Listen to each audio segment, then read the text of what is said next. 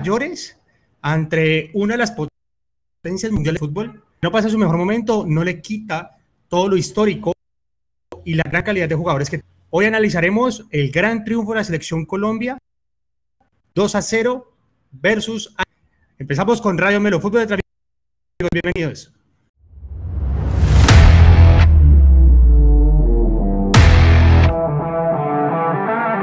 Si disfrutas hablando de todo lo acontecido en el mundo del fútbol, este es tu canal. Ni expertos ni periodistas, solo un grupo de aficionados que disfruta del fútbol igual que tú. Aquí comienza Radio Melo Fútbol entre amigos. Bienvenidos al show. Amigos, buenas tardes. Qué alegría volver a este maravilloso espacio y volver en una fecha eh, que aunque es un amistoso, que nos va a quedar en la memoria a muchos. Pues es la primera vez que le ganamos a Alemania, eh, así sea en un amistoso, era una fecha FIFA, eh, estamos en un cambio generacional, jugábamos potencia y pues se jugó muy bien, particularmente. Entonces, pues este esperamos que sea un de su total agrado y que seguramente va a quedar para el recuerdo.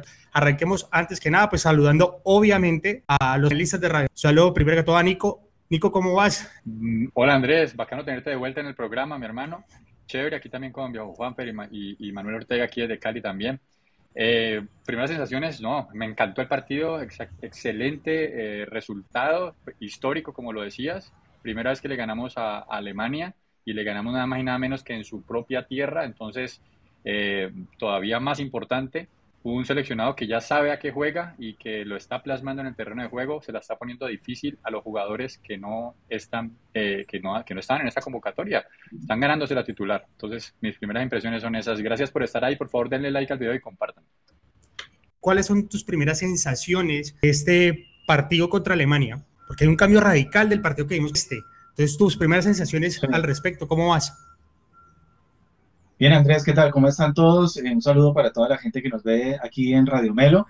Y nada, bueno, lo decíamos la semana pasada, eh, es un partido que había que ganar, sabíamos que era, que era, eh, que esa, que era Alemania y que por más que, como, como yo dije la semana pasada, la peor Alemania de toda la historia que yo he visto, pero había que ganarlo y lo ganamos.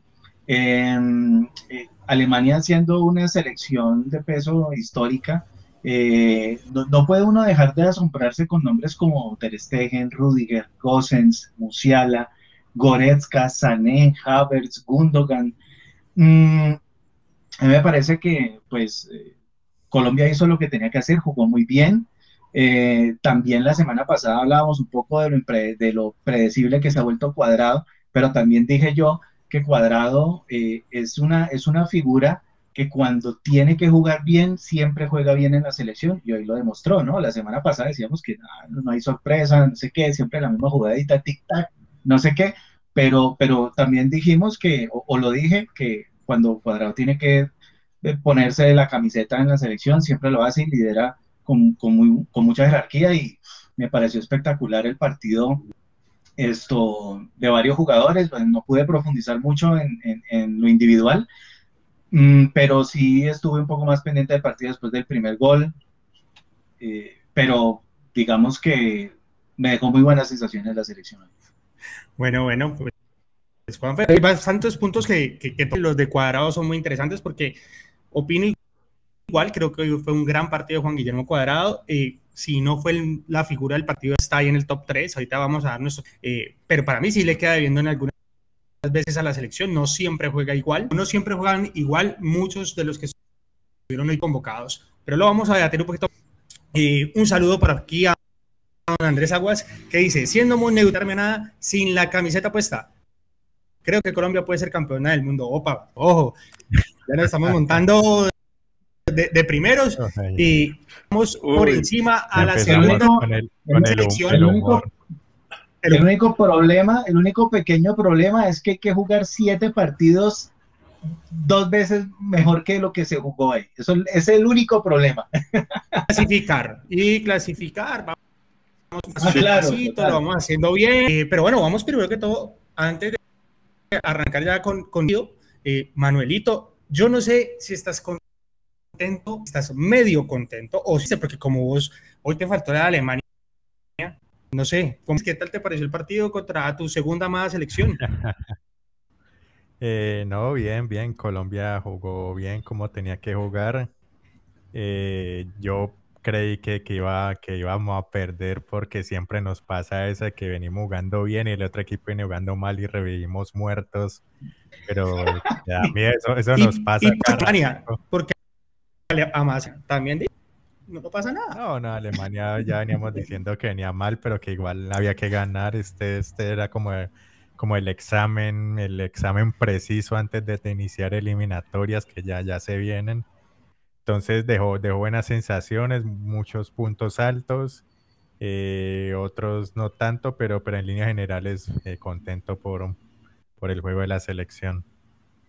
Sí, yo creo que hoy todos nos subimos a la, al, al, bus de la selección Colombia. Muy difícil que alguien encuentre ah, puntos negativos en un partido tan bueno. La Nestorneta, sí, la Nestorneta, vamos a decirle la Nestorneta. No, no, Lorenzoneta. Eh, Lorenzoneta, eso. Eh, quiero arrancar con vos, Manuelito. No mentiras. Voy a arrancar con Nico.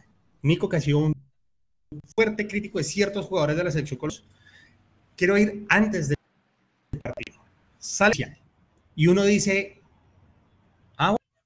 bueno, vamos a jugar como en la eliminatoria, vamos a Qatar, porque si vemos el centro de campo era Lerma y Uribe, Valle Rimina, estaba Borré, pues no tenemos más nueve, cuadrado de, de, ¿Qué pasó entonces, Nico? Por, o sea, por, qué un cambio tan grande en este partido que lo hicimos versus el anterior y versus la eliminatoria? ¿Vos, ¿Vos, qué crees que hubo de para tener este buen resultado y este buen desempeño, sobre todo? Sí, sí, sí, no, pues para mí la principal diferencia es la, la, estrategia, la táctica que se está utilizando. No solamente son los nombres, porque como te puedes dar cuenta, hay Cuadrado, Cuadrado un jugador que ha estado nefasto en las últimas actuaciones con la selección Colombia, pero nefasto es nefasto, que nadie lo quiere, ya hasta los máximos eh, defensores de Cuadrado ya estaban diciendo que tenía que dar un paso al costado de la selección y hoy jugó un gran partido. ¿Por qué? Porque la selección Colombia supo que iba a jugar desde el primer minuto, se planteó un, eh, un enfrentamiento bastante inteligente por parte de, de, Néstor Lorenzo. Planteó un, a mí me encanta cuando los equipos presionan alto. Obviamente eso repercute en el estado físico de los equipos normalmente en los segundos tiempos, pero hoy se supieron mantener, fueron inteligentes. Eh, cuando los pasaban la primera línea de presión, el equipo se replegaba y podían hacer eh, ya un, un, esquema defensivo diferente, ya un poco más esperando. Pero me parece que la principal diferencia radicó fue en eso, en, la estrategia como tal. Había muchos hombre a hombre, eh, sobre todo en fase defensiva, muchos hombre a hombre, eh, que eso garantizaba de que cuando recuperáramos el balón, si lo hacíamos de manera, digamos, alta en la cancha, pues le facilitaba el trabajo a los jugadores de adelante. Y eso fue lo que, para mí, por ahí pasó la clave del partido la, estrategia de, Lorenzo entonces le sirve a los jugadores que pronto no se habían acomodado al jugando con Reinaldo Rueda. Y voy con vos, Manuel, te tenemos al frente, si bien es cierto, y lo dijo Juanfer, una selección alemana capa caída del Mundial para acá, acaba de perder con Polonia, que no fue una selección que mostró en Qatar, eh, pero sí nombre por nombre, y no tienen cualquier técnico también. Eh, de todas maneras, la selección Colombia tiene para irse tanto o fue tan bajito el nivel de, de, Alemania que, obviamente lo aprovechamos, jugamos mejor, pero ¿da para más esta Colombia o fue que nos ocurrió al demasiado fácil? ¿Cómo la ves desde el primer análisis?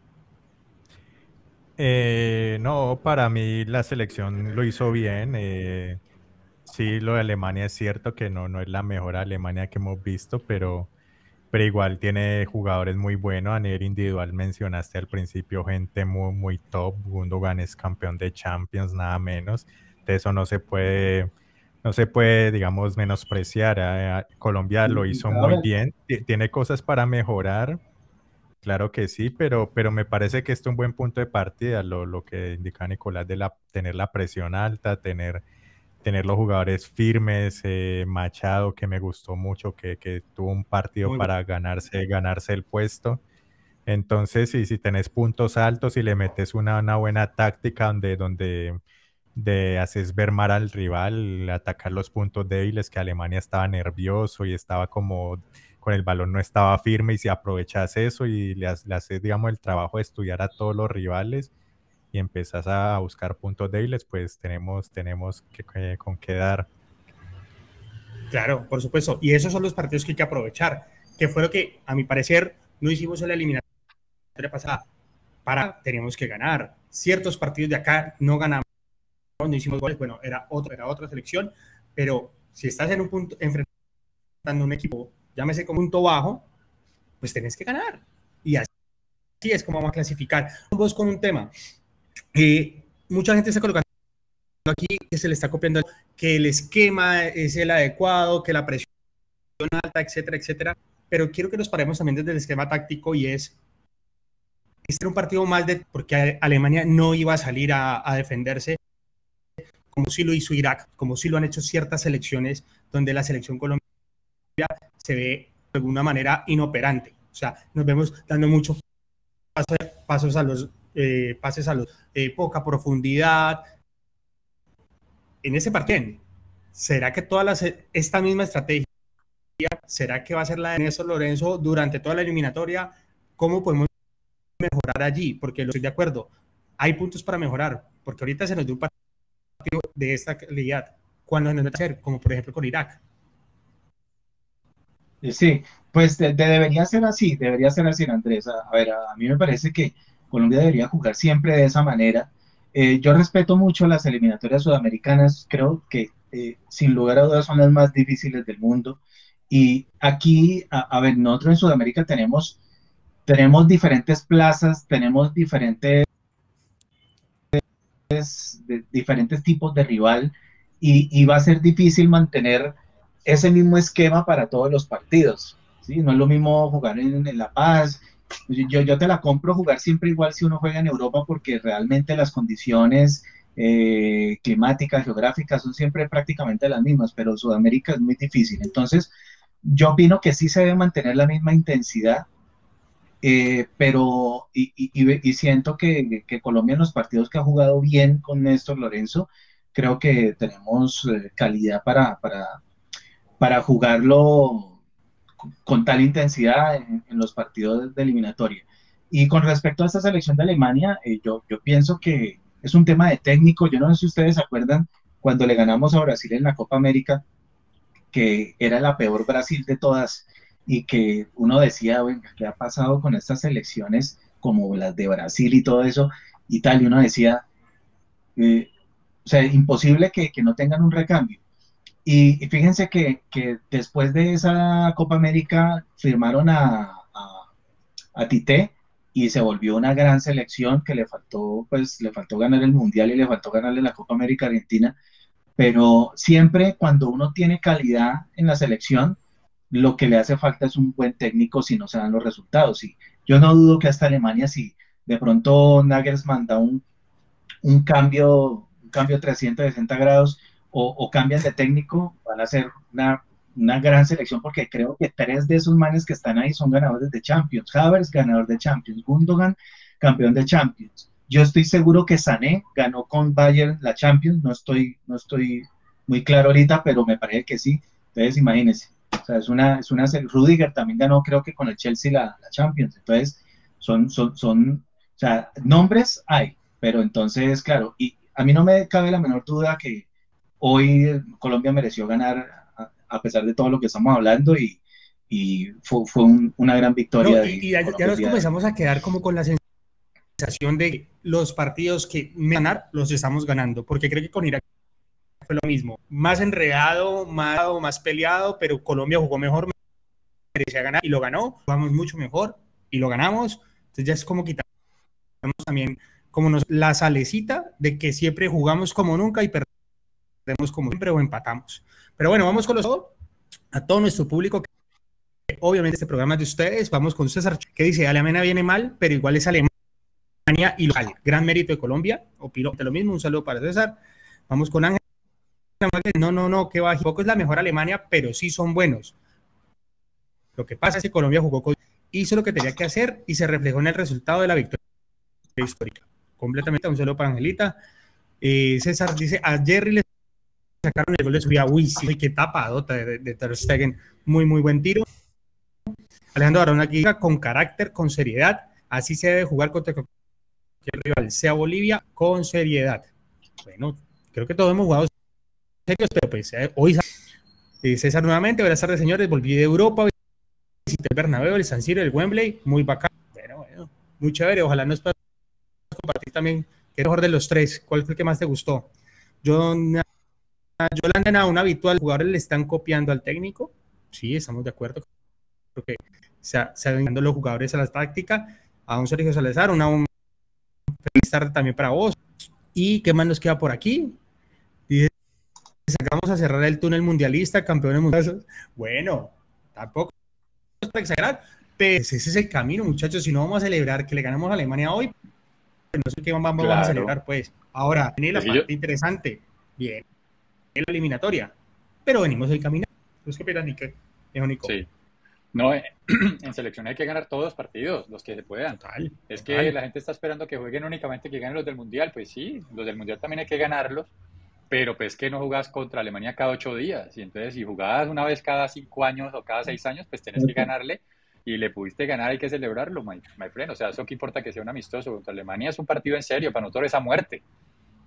Total, y así se jugó. Pero y, hubo, un detalle, hubo un detalle que, que, me pareció muy, muy interesante, no sé si ustedes se dieron cuenta, pero es algo que, que, que, no, no es un detalle menor. No sé si ustedes vieron que Lorenzo estaba emocionado por la victoria. Bueno, Lorenzo tendrá sus motivos especiales contra Alemania porque él fue expulsado en la final del 90. No sé si ustedes se acuerdan que hasta tenía acá un corte. Recuerdo muy bien la imagen que él tenía un corte acá porque le habían metido una trompada, no sé qué fue lo que pasó ahí. Y creo que él fue expulsado pero claro, perdieron una final él jugando en la cancha en el 90 frente a, frente a Alemania. Y creo que eh, en esa parte, parte personal le tocó mucho haberle ganado a Alemania, pero creo que también él en su proceso con Peckerman, eh, también digamos que tiene, tiene, una parte de corazoncito que en Colombia o no. O sea, me parece que eso es bacano, ¿no? Que, que, tengan un sentimiento también. Oye, yo creo que más que eso, no, no, pues que más que eso, a mí me empieza esto a demostrar que eh, técnico, o sea, el técnico argentino o técnico extranjero, llámelo técnico ganadores brasileños, argentinos, eh, de este perfil, son los que Colombia necesita. O sea, a mí no me metan más cuento que Colombia con los técnicos colombianos hace lo mismo que con los técnicos extranjeros. Con los mismos jugadores, Peckerman clasificaba a los mundiales siendo solvente. Le ganamos a Francia por allá de visitante también, a la Francia que posteriormente fue campeona del mundo. Ah. Eh, a, la última derrota de Francia fue contra el partido fuera de eso, o sea, empezaron ganando y le volteamos el partido. Eh, eh, imagínense, y jugábamos, así como jugamos hoy ofensivos, estábamos jugando en el mejor momento de Peckerman. O sea, cuando jugábamos contra los equipos que teníamos que ganar, por ejemplo, Estados Unidos, me acuerdo, los partidos amistosos, donde los presionábamos, les quitábamos el balón por completo, es que se notaba la superioridad de Colombia desde el primer minuto. Y no me vengan a decir que entonces eh, con Reinaldo Rueda, entonces, ¿qué pasó? O sea, o sea, a mí, a mí me gusta Reinaldo Rueda, me gustó lo que hizo en Atlético Nacional, pero es que aquí se está demostrando que están a un nivel diferente. A mí me parece. No sé ustedes qué opinan. Bueno, Nico, pero ahí te la va contra Sí, sí, sí, sí, totalmente. Mira que ayer, entonces estaba viendo videitos, pues, para acostarme. Me salió el video. 2, Argentina 0, Copa América. En el banquillo, ¿quién estaba? Don Queiroz, que después se comió 6 con Ecuador. O sea, el tema es cierto, porque opino igual que vos, hay cosas que nos han tocado últimamente, Peckerman y ahorita Lorenzo, han sabido darle manejo al club, a la selección, eh, pues también en, su momento, yo me acuerdo de ver ese partido y yo dije, esta selección es la locura y vamos a ser campeones del mundo, así como lo decía, eh, bueno, no recuerdo quién fue Andrés, que lo dijo, Alejandro. Andrés Aguas. Eh, Andrés Aguas. Y entonces, también hay que revisar, creo que no nos podemos apresurar, pero sin lugar a dudas, ya lo de lo de una casualidad, son muchos partidos amistosos probando gente nueva con una vida que le está copiando la idea y que ha venido mostrando una continuidad. Creo que eso es lo que a mí de todos estos amistosos antes de la fecha eliminatoria, que ya es juego y creo que es muy clara esa idea de juego. Pero bueno. A mí me parece, Andrés, a mí me parece, Andrés, déjame decir esto cortito. Sí, sí, que hasta ahora habían sido, hasta ahora habían sido amistosos. Contra Alemania me parece que fue un partido completamente en serio del técnico. Con, incluso contra México, que empezamos perdiendo, hizo bastantes cambios en el medio, en el medio tiempo y logramos voltearlo. Contra eh, la, la, vez pasada fue contra quién? Contra Irak. También hizo bastantes cambios.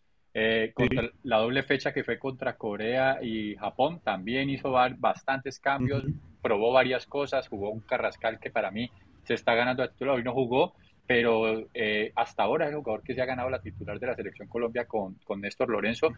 Eh, me parece que en ese momento está por encima de un jugador como James Rodríguez eh, y que James tiene que ya empezar a pensar en cómo es que va a ponerse a punto para quitarle el puesto a jugadores que se han sabido ganar la confianza del técnico en el campo.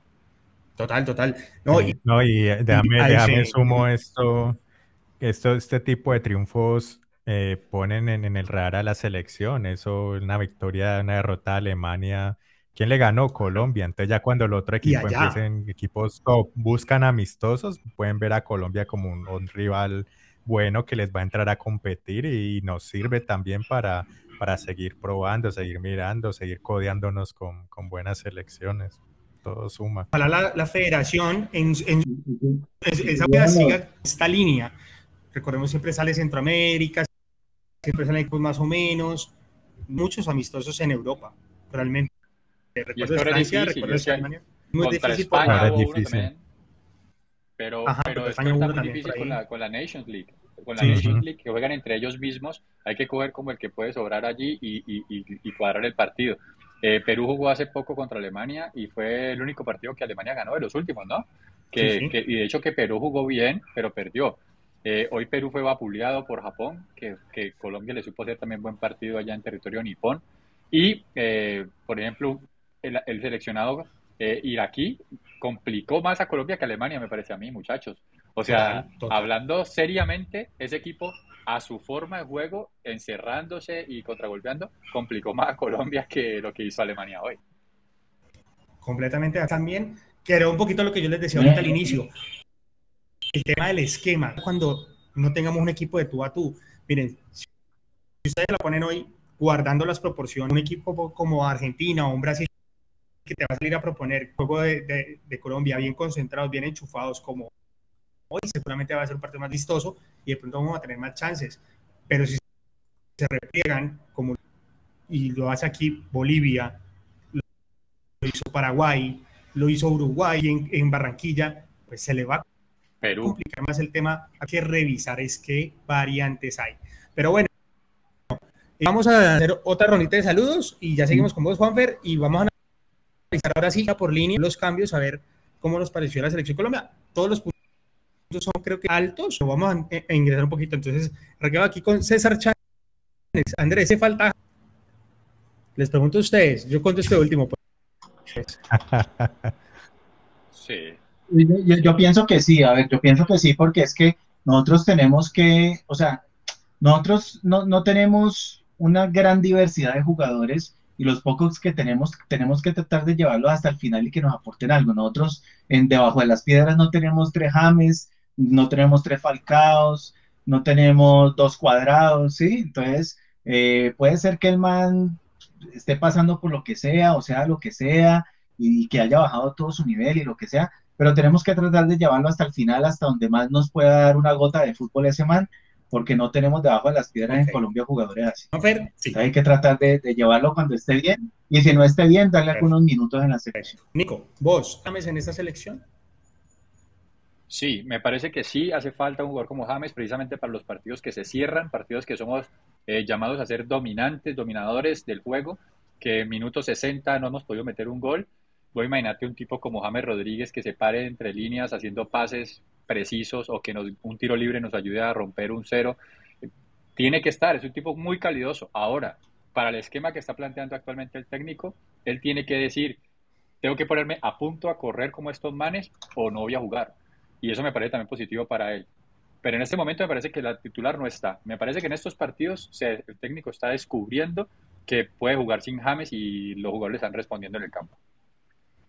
Manuelito, ¿sí o no? Eh, pues si sí, sí, siguen la Kings League, eh, no, déjenlo por allá. Tiene que, primero tiene que conseguir equipo y, y, ahí vemos ya si empieza a jugar. Si se pone a punto, eh, hay, que, hay que llamarlo. De pronto no es titular, pero sí, sí, sí, de alternativa ¿Vos, al menos.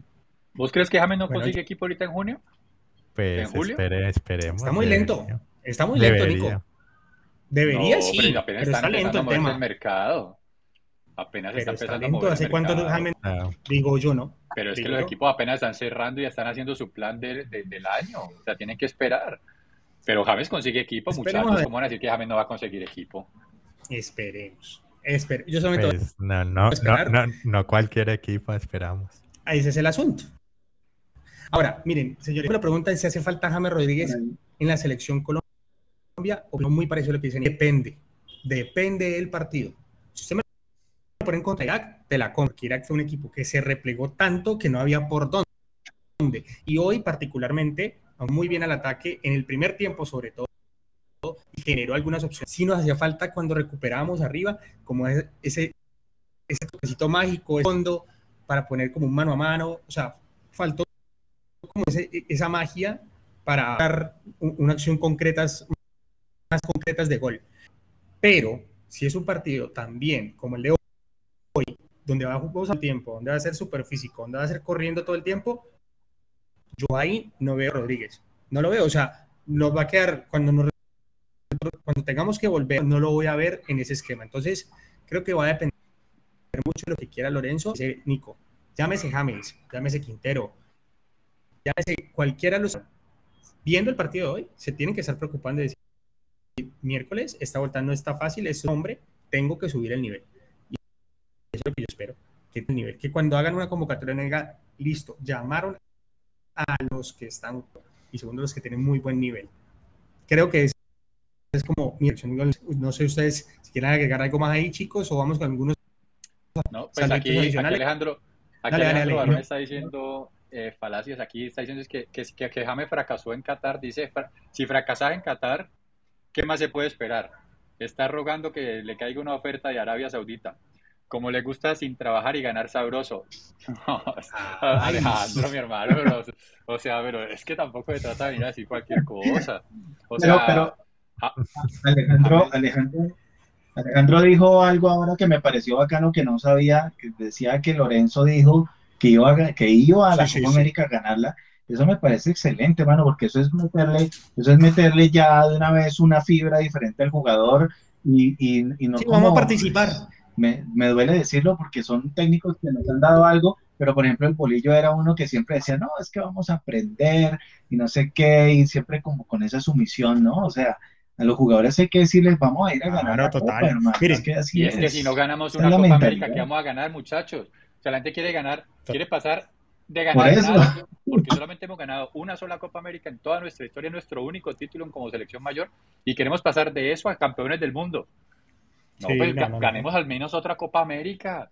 No se pueden pasar ciclos y ciclos sin ganar absolutamente nada. Ganemos aunque sea una Copa América, una Copa Kirin, como lo que sea.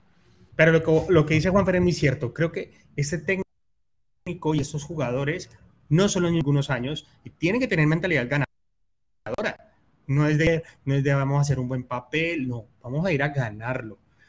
Y ahí cambia el chip. Mire, ustedes lo saben, a mí me gusta el ciclismo. Yo me acuerdo, Nairo Quintana, Nairo, usted va alto y ¿cómo le espera que va? No, yo me lo quiero ganar, es que es mi carrera, la voy. Esa es la mentalidad que tiene que tener el futbolista colombiano, porque ahorita tenemos un cambio generacional, pero tenemos muy buen equipo y estando en la cancha. Pero bueno, arranquemos, Manuelito. Ojo, mira, mira, el comentario, mira ese comentario. Dale, eh, Entre más, no sé si nos sigues. No sé si nos sigues, pero si no, suscríbete al canal y dale, dale like. Dale like, mi hermano. Dice, entre más nivel, mejor. Con eso nos llevamos mediocre. Supongo que se refiere a James. Supongo yo que está refiriendo a que estamos hablando de James Rodríguez. Pero es que no hay que tener memoria a corto plazo, muchachos. Y además tampoco, yo me imagino que Sebastián va a ser de los primeros que cuando la selección tenga un momento malo, que es normal en todos los equipos del mundo que tengan bajones, entonces salen a sacrificar a, Arias, que jugó muy buen partido, o ahorita lo estaremos hablando, eh, y, y así.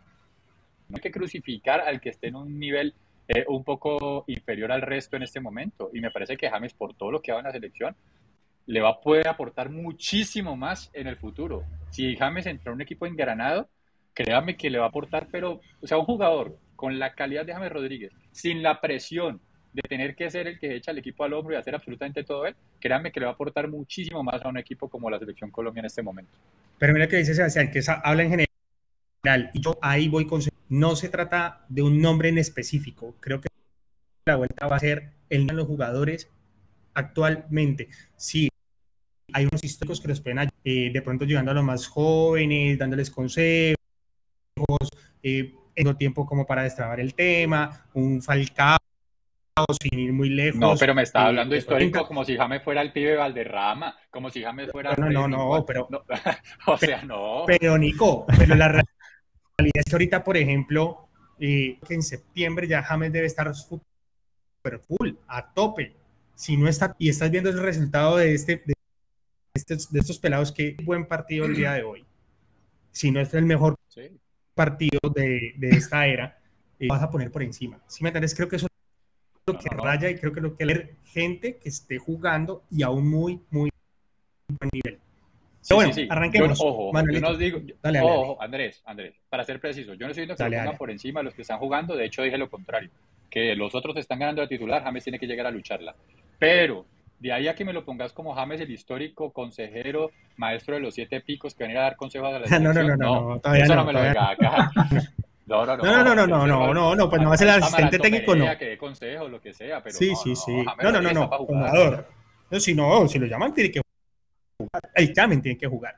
Pero bueno, Manuelito, arranquemos arquero y, y los dos centrales, pues porque el arquero, pero pues, eh, Camilo Vargas, ¿cómo te pareció el partido de Camilo? Eh, de pronto no muy exigido, pero cuando estuvo, respondió y la pareja de centrales.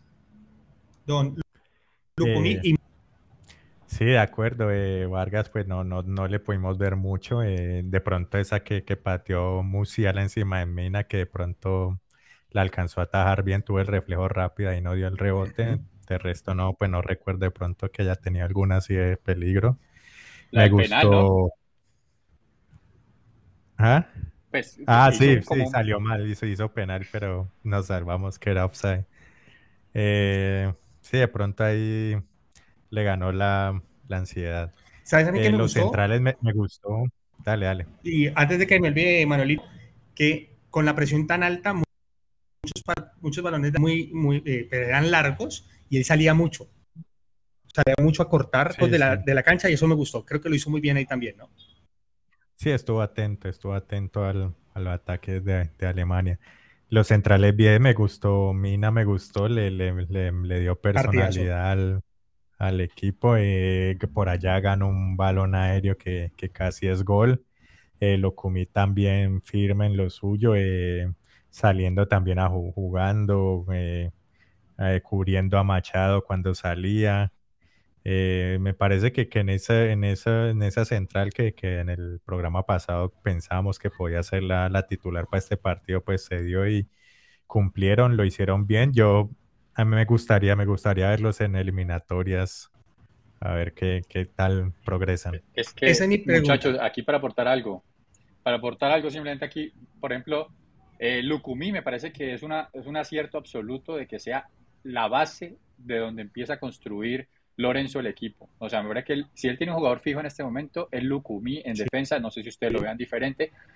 Y otra cosa que hay que decir claramente, Jerry Mina es un gran jugador de fútbol, Jerry Mina es un gran defensa, que se lesiona mucho, se lesiona mucho, obviamente eso lo perjudica, pero no es un jugador de grandes hierros, es un jugador que normalmente cuando participa lo hace de buena forma y le da plus a la selección tanto en defensa como en ataque. ¿Cuántos goles no hace Jerry Mina? Cuando, y cuando está bien puede aportar a gol, que eso es lo bueno que tiene Jerry sí, igual. Eh, juego, que, juego que hoy no metió un gol de cabeza de, porque tal vez no, no, la cogió bien, pero, pero eso es eh, lo que dice Nico es cierto, o sea, cuando Jerry Mina está bien, hermano, es que también tenemos ahí posibilidad de gol arriba. Quiero hacerle una pregunta muy rápida a los tres. Pasamos la página. En septiembre, estos siete partidos, con sus cambios, con sus modificaciones, etcétera, etcétera, ¿cuál pareja de centrales con el nivel actual? Pueden pasar muchas cosas, puede que Jerry Mina se lesione, puede que llegue, ¿qué te gusta? El Real Madrid y la ropa, bueno, no sé, es cierto, pero si fuese a hoy, con lo que hemos visto hasta el momento, la pareja es ser Lucumí o Mina, o cuál podría ser? Nico, ¿cuál sería la tuya? Lucumí, ¿quién más? Lucumí es uno inamovible y opina sí, igual. Para mí, Luke, para mí Lucumí lo ha probado línea de 3, línea de 4 en el Boloña, ya ha sido hasta capitán del Boloña, en la selección no ha desentonado ningún partido, lo, lo ha hecho muy bien, para mí es fijazo. Ahora, el otro defensa central, te lo, te lo digo así, partidos como el de hoy, Mina lo demostró que está para partidos como el de hoy, partidos que puede llegar a aportar en, en, las dos áreas. Ahora, partidos donde nos den más el balón a nosotros, prefiero un jugador con un mejor pie, un Cuesta, me gusta más a mí, un jugador que le puede llegar a dar mejor salida a la selección, un, un pase de apoyo, que se puede volver un tercer central allí solitario, un líbero, me parece que puede ser mejor el Cuesta para mí. Manuelito, los tuyos. Igual, yo arrancaría con Lukumi Mina y si no, Lukumi Cuesta. ok, ¿y Juanfer? No, hay más, Davinson no más. No, no, no, Davinson. Bueno, eh, yo, yo pensaría que, a ver, con Lukumi y Mina, me parece que, digamos, teníamos buena seguridad y acabo de decir que con, Gina lo que, con Mina lo que me gusta es que tenemos gol cuando él está jugando bien y bueno, esperemos que, esperemos que siga en buen nivel y, que no tenga tanta lesión Mina. Eh, si está lesionado, me voy con la de Nico, con Cuesta también, que gran opción para, para cuando se presentan nuevos partidos así de mejor pie. Sí, señor. Perfecto, yo me pareja Lukumi Cuesta. Creo que es algo que se puede consolidar y yo soy de los que sentan así que no tocarlos. O sea, esos van a ser los centrales que en adelante, pero lo de Mina hoy inmenso, creo que hacía rato no lo había un partido tan bueno a Jerry Mina, pero, ni en selección. Andrés, de acuerdo, pero ojo que, ojo que eso es lo que nos gusta a nosotros, pero fíjate que, por ejemplo, eh, Lorenzo no, a Cuesta no lo ha puesto casi. Y sabemos que Lucumí, Cuesta y Muñoz se conocen muchísimo desde que jugaban en Bélgica juntos en el Gen y ahorita y no lo, pero no Cuesta no lo pone. Entonces no sabemos por qué será. Es raro. Es raro porque tampoco la selección como parece que tuvo un hierro gigante, no más que Davis y no más que Mina, eh, pero bueno, la, la, tomará, pero bueno, ahí nos vamos a comando. Y un poquito con la misma pregunta rápida. Ya vimos a Vargas, ya vimos a Montero, pero nos queda por Espina, que apenas está volviendo a la lesión. Seguramente, si el ocurre en septiembre, ya va a estar tapando. ¿Ospina debe retomar ese, arco de la selección o ya definitivamente nos vamos a quedar con Camilo o con cuál de los arqueros? ¿Pues qué opinas, Nico? Eh, realmente me da lo mismo, ya me parece que está entre Vargas y, y Ospina, entre ellos dos debe ser el titular. Eh, y me da lo mismo cualquiera de los dos que sea. Ahora, que si lo van a esperar a Ospina, pues todo dependerá de él. Está en una liga mucho menos competitiva, mucho menos visible para nosotros en nuestro medio local. Es una, una, liga satanizada realmente. Aquí la gente no le gusta que se vayan a jugar a esos países exóticos. Entonces yo creo que Camilo Vargas va de pronto a empezar a ganar un poco más de terreno en la selección Colombia. Manuelito, eh, no, yo creo que a Ospina le, lo respetan mucho en la selección y lo van a esperar y, si tiene continuidad seguramente seguirá siendo el titular sin problema. Como dice Nicolás, esto no, pues esta posición afortunadamente no nos, no nos quita el sueño, entonces cualquiera de los dos no, no habría ningún problema. ¿Y cuál es su arquero? Bueno, yo, mi arquero es Ospina mi arquero es Ospina, no lo cambiaría por nadie en este momento, bueno, pues, eh, lo cambiaría por Vargas, obviamente, por Camilo, pero, pero yo digo que este año los partidos importantes los tiene que jugar David Ospina. ¿Por qué? Porque es nuestro gran referente en el arco ahora eh, y de hace unos años, y además porque creo que todavía tiene, tiene gran nivel para estar en la selección, pero ojo, si Ospina la caga en un par de partidos, eh, creo, que, creo que vamos a tener, vamos a ver más a Camilo Vargas. Mm, si el próximo año, digamos, David Ospina sigue en gran nivel, debería seguir tapando. O sea, yo digo que nuestro arquero tiene que seguir siendo David Ospina mientras no se retire del fútbol, mientras siga en gran nivel y con grandes participaciones o, o que tengamos una alta frecuencia también de Camilo Vargas, porque Pienso que es el elegido después de Ospina y tiene que tener también un bagaje importante para poderse adueñar de ese puesto. Pero para mí, hoy no tengo duda de que debería jugar siempre David Ospina los partidos más interesante. Para mí, el arquero hoy por hoy de Colombia debe ser Camilo. Independiente, pues como les digo, me gustaría ver a David Ospina nuevamente, que es un arquero salvador. Y tal vez en esta eliminatoria, con los partidos, sobre todo aquí en Barranquilla, donde los equipos se van a meter atrás, donde van a tener una o dos, esa una o dos, como nos pasó con Perú, sean gol y pero tenga que salir que Ospina tiene como, como ese ángel para, para salvarnos en ciertos momentos. Avancemos entonces. Camilo, Vargas tiene un poquito mejor de saque, ¿no? ¿Puedo, lanzar una pregunta? Sí, y, y penaltis ¿Puedo lanzar Camilo una Vargas pregunta? me gustan penaltis también. no de penaltis, o sea, le ha ido bien en eso. Dale, Juanfer. Pregúntate. Le lanzo una pregunta. ¿Quién es el mejor arquero en la historia de Colombia? No, pero ahí sí ya es por debilidad. Yo tengo debilidad por René y Guita. O sea, yo sé que los tres que, estuvieron compartiendo, Córdoba, Calero, Mondragón, para, entre para que, pues, pero... Para que no nos extendamos rapidito, rapidito para ustedes, ¿quién es el... para mí, Oscar Córdoba. Nico dice que Guita. Y para Manuel... ¿Lo maté o qué? Calero. Manuel, ¿qué pasó? ¿Te quedaste mudo? Estamos, qué pena. Eh, me mató ahí con esa pregunta. Eh, no, mi, cuando muchacho mi ídolo era Farid, entonces. Gracias, Farid. Ahora, ya perdí. Gracias, gracias, Farid. Por, otras cosas, pero. por, otras cosas ajenas para mí, fútbol, pero. Para, mí, para mí, el mejor arquero, habiéndolos visto, para mí el mejor arquero de Colombia, habiéndolos visto a, los de los últimos 40 años, como, como, lo, hablamos la, vez pasada, la, última, eh, el último programa, yo, yo creo que el mejor arquero que ha tenido en Colombia es Ospina, hermano. Porque Higuita fue un referente, un fuera de clase, el loco Higuita. Oscar Córdoba hacía unas salvadas espectaculares, pero se comía unos goles tan huevones sí, también. En cambio, Ospina, en cambio, Ospina, usted nunca le ha visto comerse, o sea, nunca no, por lo menos dos veces. Y ni siquiera. No, yo te digo cuál, la de Perú. El mundial. Pero la que no fue mundial, mundial 2014. Solo me acuerdo. Mundial 2014, güey. No, y, y, la del mundial que contra Brasil. Es tiro libre por allá. Sí, sí, ese es el. No, sí, ese, ese, es que. Es el gol Ese es el gol de Ospina. Bueno. Y el más importante de nuestra historia. Tenemos porque bueno. llevamos 42 minutos. La gente sigue opinando Barbacoas Espina, pero el histórico es René, hay que respetarle el titular de Espina. Bueno, vamos ascensando. Eh, respeto. Por aquí. Daniel Muñoz, eh, jugador, lo ha demostrado, se ha consolidado ahí. Creo que va a tener que alguien se la quite la titularidad. Eh, pero ahí viene la pregunta. Entonces, tenemos duda Daniel Muñoz. ¿Quién no puede reemplazar? Rápidamente, Nico. En su, no, pero en su momento, en su momento estaba eh, el ex nacional, ¿cómo es que se llama? Eh, que está en México.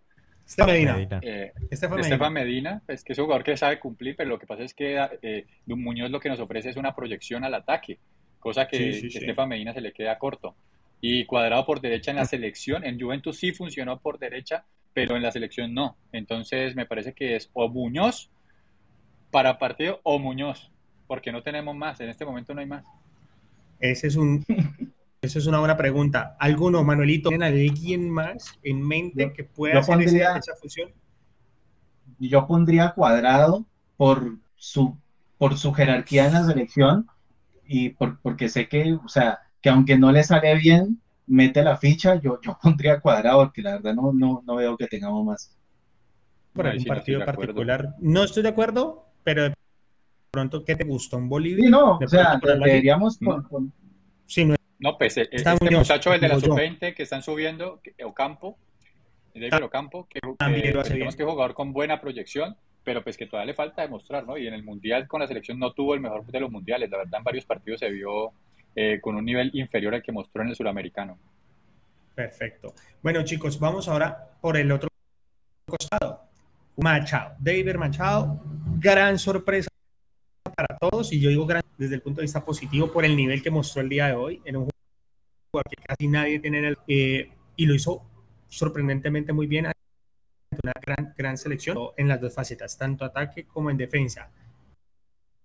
Pero ahí ya se comienza por el lado positivo, porque acabamos de ver también que por ese lado están comenzando, que nos hacía falta hace rato, jugadores muy interesantes. Vos, como lo viste, Nico, también tus variables allí para, para revisar ese costado. Pues a mí me gustó en fase defensiva, me pareció muy atento, pasando el ataque también estuvo bien, pero a la hora de centrar bastante impreciso, centros muy pasados. Eh, me parece que ahí este jugador Salazar, que jugó la vez pasada, que también es de la sub-20, eh, me parece que es un jugador que sí, y me gusta más, o sea, a mí realmente me gusta más que lo que, que lo que es Machado. El otro partido que jugó Machado anteriormente con la selección mostró varias debilidades en defensa. Hoy se mostró un poco más seguro, pero es cuestión de continuidad y empezar a decantarnos. Pero a mí Salazar me parece que es un mejor jugador. Interesante. Manuelito y Juanfer, ¿piensan algo y tienen otro nombre allí, aparte de Machado, aparte de Salazar? A ver, ¿dónde estamos? Espérame un segundito, a ver. Eh, por Machado, eh, el, del partido pasado, ¿quién fue el que jugó? El partido pasado. Andrés Salazar, que de la sub-20. Yo creo que, yo creo que cualquiera de los dos, yo es que hoy no, no vi muy bien eh, uno por uno, pero a mí también el pelado de la, del partido pasado me, me pareció muy, muy bueno, digamos, los comentarios que pude ver por ahí. Así que por ahí estaría con cualquiera de los dos, me quedaría sin haberlos visto así al uno por uno. ¿Y vos, Manuelito? Manuel. Oh. Eh, ¿ah?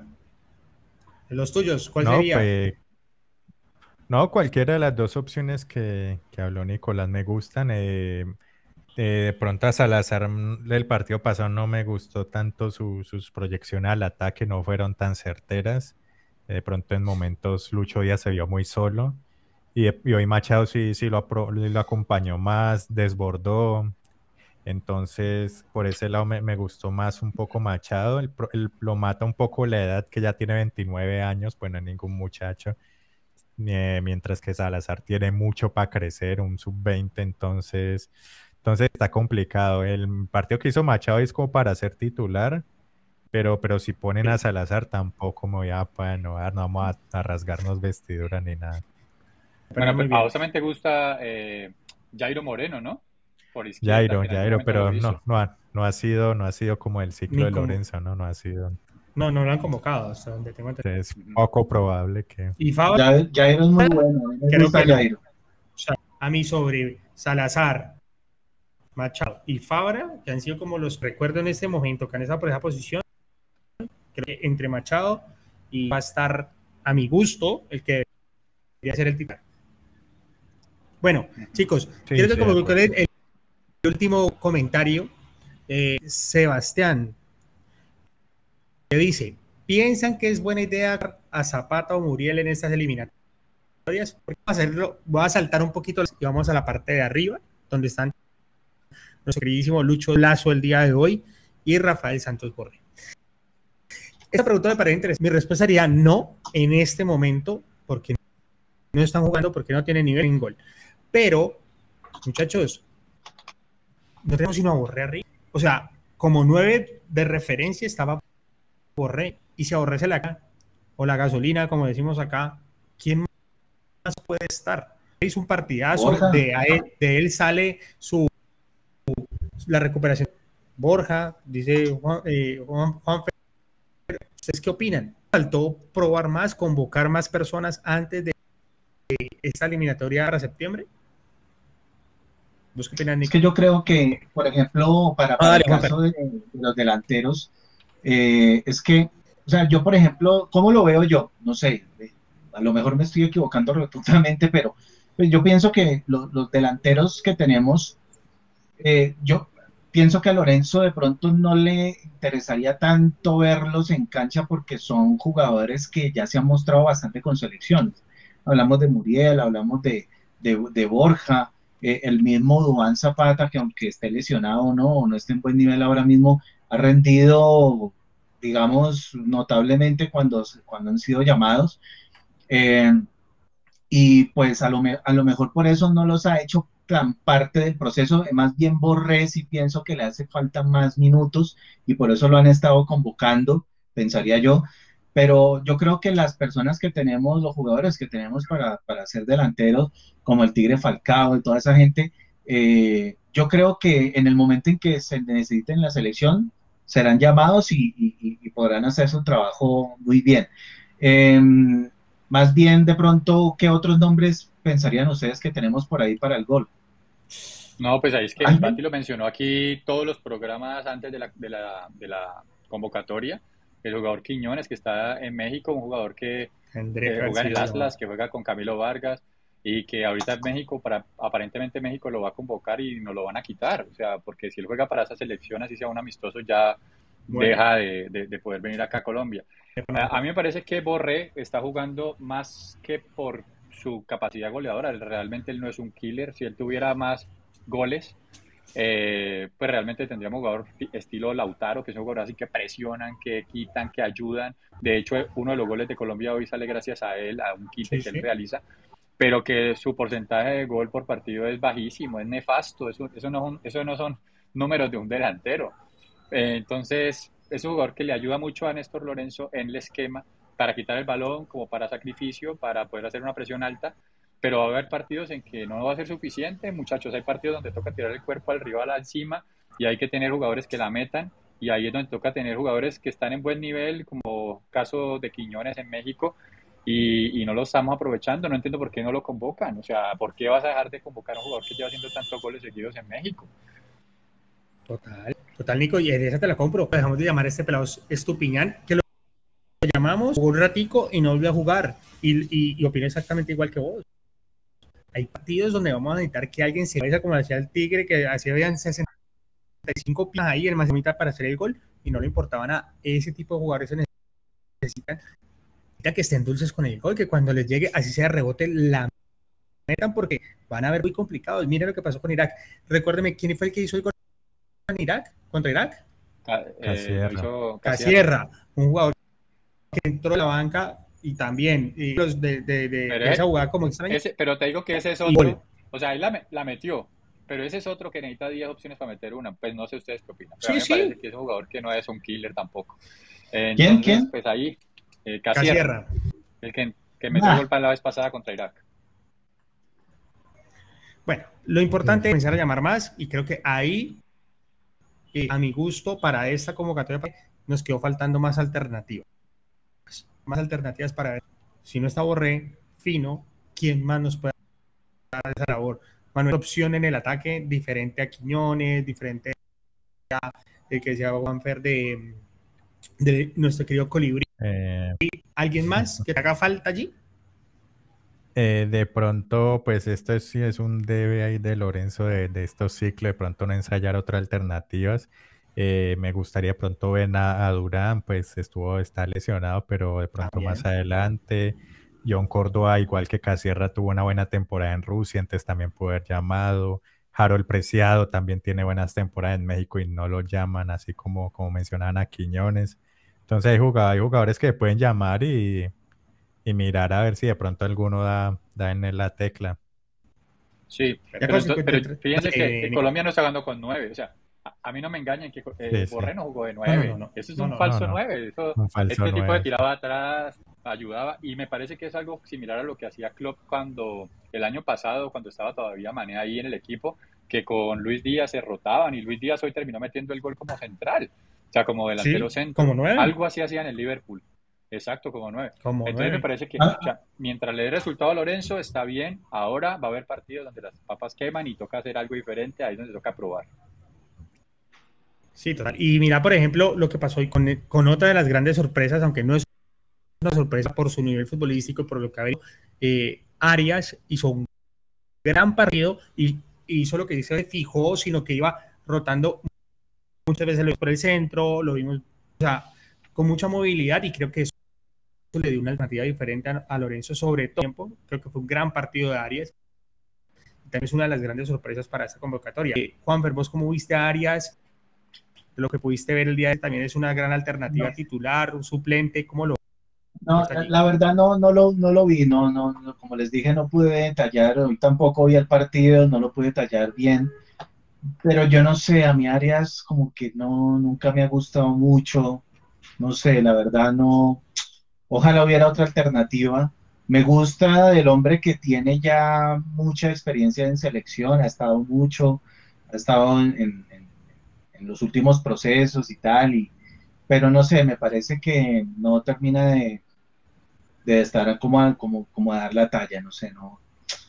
Para mí, para mí fue la gran sorpresa, para mí fue la gran sorpresa y me parece que fue que gracias a él se dio gran parte de lo que pasó hoy en el partido. Eh, gracias a su buen funcionamiento, Cuadrado pudo funcionar mejor, muchachos. O sea, él, él pudo liberar a, Cuadrado en bastantes momentos. un jugador que se sacrificó todo el partido, lo vimos metido eh, como si, realmente como si llevara toda la vida en la selección Colombia. O sea, a mí, me, realmente me, gustó. ese jugador. De los puntos más altos para mí también. También de los puntos más altos para lugar a dudas, por lo que mostró, lo que digo, la movilidad, eh, era de, defender y de atacar, que creo que, que era una de las variables falta en su momento. Creo que Arias lo hizo muy bien. Y bueno, para ir cerrando, que nos quedan cuatro minutos, Lerma Uribe, conocer, hicieron un gran partido el día de hoy. Sin lugar a dudas, también el ejercicio que hemos venido haciendo. Nico, Lerma y para mi gusto, no tanto Lerma, Lerma ha tenido altibajos, ha tenido muy buenos partidos, otros, pero para mí Uribe ha tenido normal, o sea, es más partidos malos que los partidos buenos y de los que a mí no me gustan, al igual que, que Cuadrado, que tuvo un partido, no lo podemos desconocer. Eh, ¿Qué otras alternativas y cuál sería con él, cuáles serían los dos tuyos allí, en esa mitad de la cancha?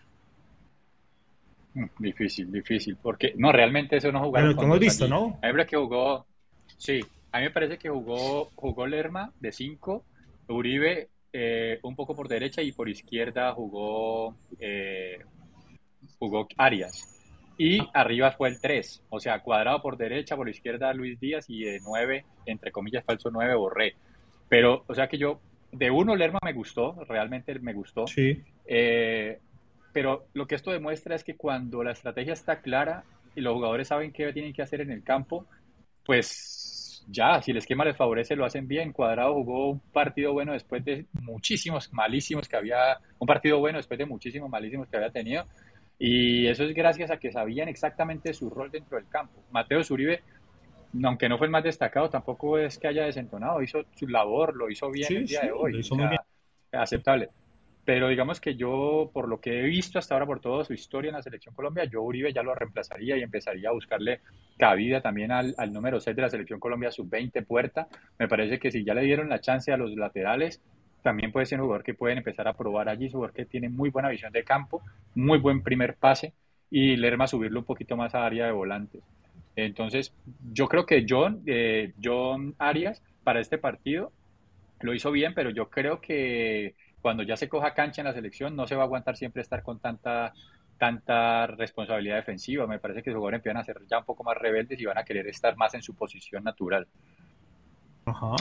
Eh, Manuel, ¿te gusta el nombre? Ah, ah, dale, dale, Juan Fer.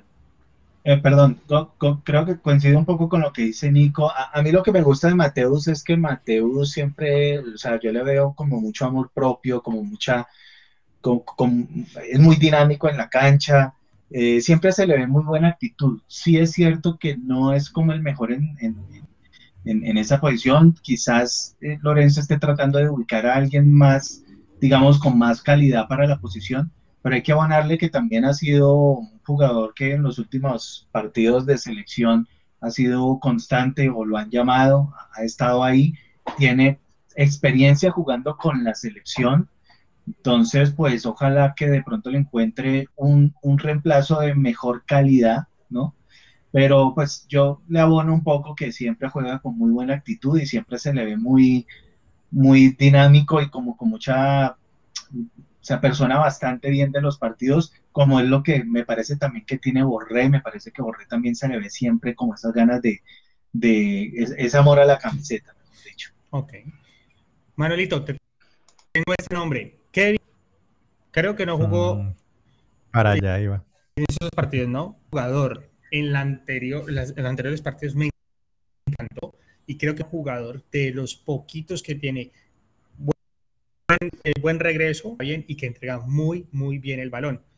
Creo que para mí ese es el cambio por Uribe. Ese y alguien más, o cuál Sí. Sí, eh, precisamente iba a nombrar ese que, hoy entro y no alcanzó a mostrar nada. Eh, él, y, él, y, Puerta, yo los iría llevando a los dos, dándoles oportunidades parejo y mirar cuál de los dos es el que, el que de pronto ya demuestre bien y ese se ganaría la titular. Eh, los dos me para acompañar a Lerma. sí, para acompañar a Lerma, porque ninguno de los dos tiene un corte tan defensivo como para ponerle esa responsabilidad de marcar. Eh, pero tienen buen pie, saben salir jugando. Eh, Puerta de pronto tiene un poco más de pegada Eh, entonces me, me, gustaría, me gustaría verlos a los dos, que los vayan probando a ver cuál es el que resulta. Andrés, y lo cuadrado, Andrés. Dale, lo de, lo de, Cuadrado, pues hoy sí, póngale su medalla, se lo ganó merecido, fue la figura del partido, la verdad fue supremamente relevante para tanto el marcador como para el funcionamiento del equipo.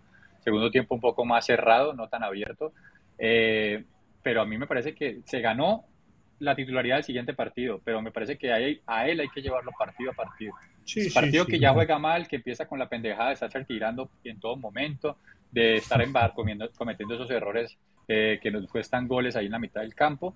Inmediatamente Sinisterra, inmediatamente otro, porque es que en esas posiciones sí tenemos otros jugadores más, Eso más importantes. Con ahí ya tenemos, más variables. tenemos un Sinisterra, tenemos un Yasser, o sea, digamos que para, para jugar de creo que Colombia en este momento tiene un recambio importante, jugadores muy interesantes. Eh, la cosa es que el técnico no se nos vaya a casar cuadrado como pasaba anteriormente, que así estuviera siendo el peor partido del mundo, seguía de titular en cancha y nada que te cambiaba negro, andate ahí. De todas maneras, fue un gran partido de cuadrado, no se puede desconocer. Cuando vimos la, chat que tenemos del grupo de Radio Melo, dijimos qué desastre, dijimos qué gran partido de cuadrado, todo hay que reconocérselo y, pues nada, esperemos que mantenga ese nivel, no es en su club o donde vaya a jugar, al menos aquí en la Selección Colombia lo siga demostrando. Una hora de programa, muchas gracias a todos los que estuvieron conectados, a todos los que nos colocaron sus favoritos. Y pues bueno, ya se viene nuestros programas habituales. También acompañar eh, a la selección cada vez que jueguen amistosos para septiembre la eliminatoria. Les estaremos informando por nuestras redes sociales y por el programa. Denle like, suscríbanse. Y una vez cortica, Nico, eh, algo que nos mencionara o Juanfe o, o Manuelito. No, pues ilusiona la selección, ilusiona estos comportamientos de la selección. Recordemos que para, la próxima, para el próximo Mundial clasifican seis y medio, son, son prácticamente siete cupos que vamos a tener en Sudamérica. Si mantenemos este nivel, pues obviamente vamos a clasificar. Em, ilusiona el, el, técnico Lorenzo con, con, esto que está haciendo y le auguro lo mejor a la selección. Vamos con, aunque sea un título, pues en esta era, muchachos. Ojalá, ojalá, así sea, Nico. Juan, Vamos por la Copa América, muchas gracias.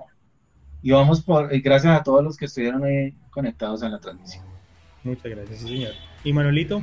Eh, no, aquí le, le, tirar los datos. Eh, la eliminatoria se empieza en el 6 de septiembre para Colombia. Primer partido contra Venezuela de locales a las 3 de la tarde.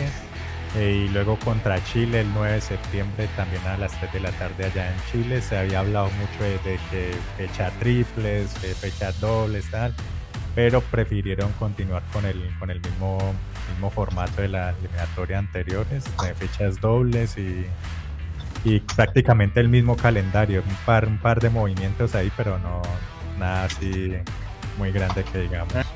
Perfecto, mi Manuelito, muy buen dato ya saben, en esas dos estaremos aquí, Radio Melo, comentando si ganamos, como esperamos que pase, si perdemos o si... Pero bueno, tenemos mucha ilusión viendo esta selección, tenemos muchas ganas de eliminatoria y pues irnos alistando para la próxima cita mundial. Radio Melo, Fútbol entre amigos, señores, muchas gracias por acompañarnos. Nos vemos en el próximo programa. Chao, chao. Chao, chao, Suscríbanse. Denle like.